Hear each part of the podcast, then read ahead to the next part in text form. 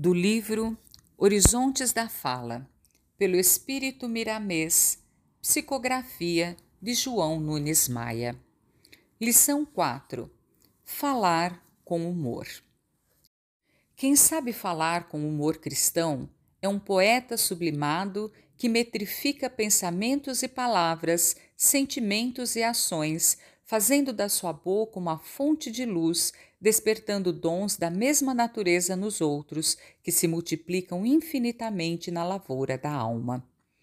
A tentativa de modificar a nossa disposição na hora de falar, se porventura estivermos mal-humorados, é valiosa. A cara fechada predispõe a alma a alimentar corrosivos que volitam sem cessar na atmosfera da terra, que atraímos por simples invigilância dos sentimentos. E depois que estes se agregam ao organismo ou se impregnam no nosso campo de força individual, o custo é bem maior para que possamos expulsá-los do nosso convívio.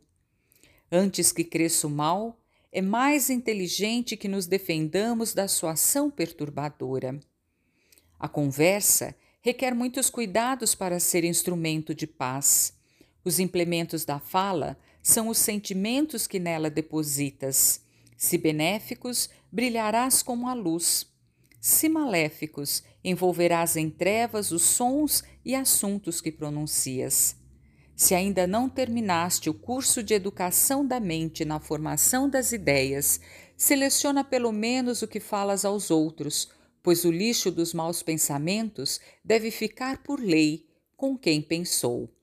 A natureza íntima se encarregará de expulsá-lo com alguns danos ao campo biológico ou entregá-lo à subconsciência, que o fechará no seu baú misterioso aguardando oportunidade de transformá-lo em lições grandiosas para a alma. No entanto, não deves esmorecer, que a autoeducação não pode parar, pois é na luta sem tréguas em favor do aprimoramento que acenderás a luz de Deus dentro de ti. E o prêmio é sentir nascer o sol na tua alma, libertando em todos os sentidos a verdade. O bom humor é uma força divina a nosso favor, um copo de água fria que bebes ou ofertas com alegria no coração, que transcende a todos os problemas, que esquece todas as ofensas, que faz da esperança a sua realização. Pode ser curado de quaisquer enfermidades, como também curar os outros, e se queres garantir a tua maior eficácia, ajunta ao humor elevado a palavra na disciplina evangélica. As nossas conversações ficam gravadas em toda a nossa estrutura espiritual e física, irradiando-se por onde passamos. Conscientes desta verdade, procuremos pensar e falar melhor a cada dia, a cada hora, a cada minuto e segundo que a vida nos promete vida. Os grandes mestres do passado já conheciam essa ciência do falar tanto que registramos aqui para maior comprovação um texto tirado do Deuteronômio, capítulo 4, versículo 18.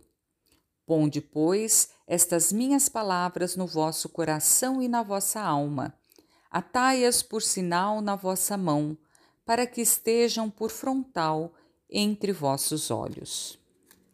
Quem tem olhos para ver, que veja, e ouvidos para ouvir, que ouça. Tudo o que estamos tentando dizer à humanidade já foi dito em outras épocas. Repetimos em outras palavras, de conformidade com o tempo em que agora vives, e principalmente para cumprir as promessas anunciadas pelo Cristo de Deus, que viria o Espírito de verdade, confirmando tudo o que ele havia dito, acrescentando valores novos, porque suporta as novas instruções no campo do entendimento.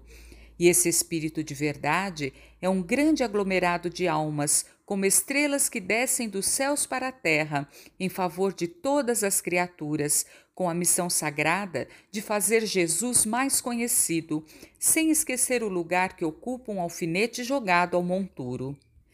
Ele é, por excelência, o sol espiritual de todos nós que viajamos na terra com o mesmo destino das estrelas. E se já nos apoderamos por misericórdia de alguns dons, Cultivemo-los.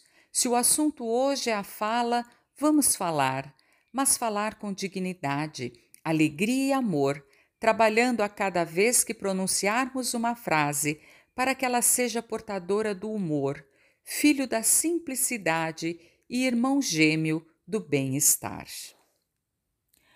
Frase em destaque para maior reflexão.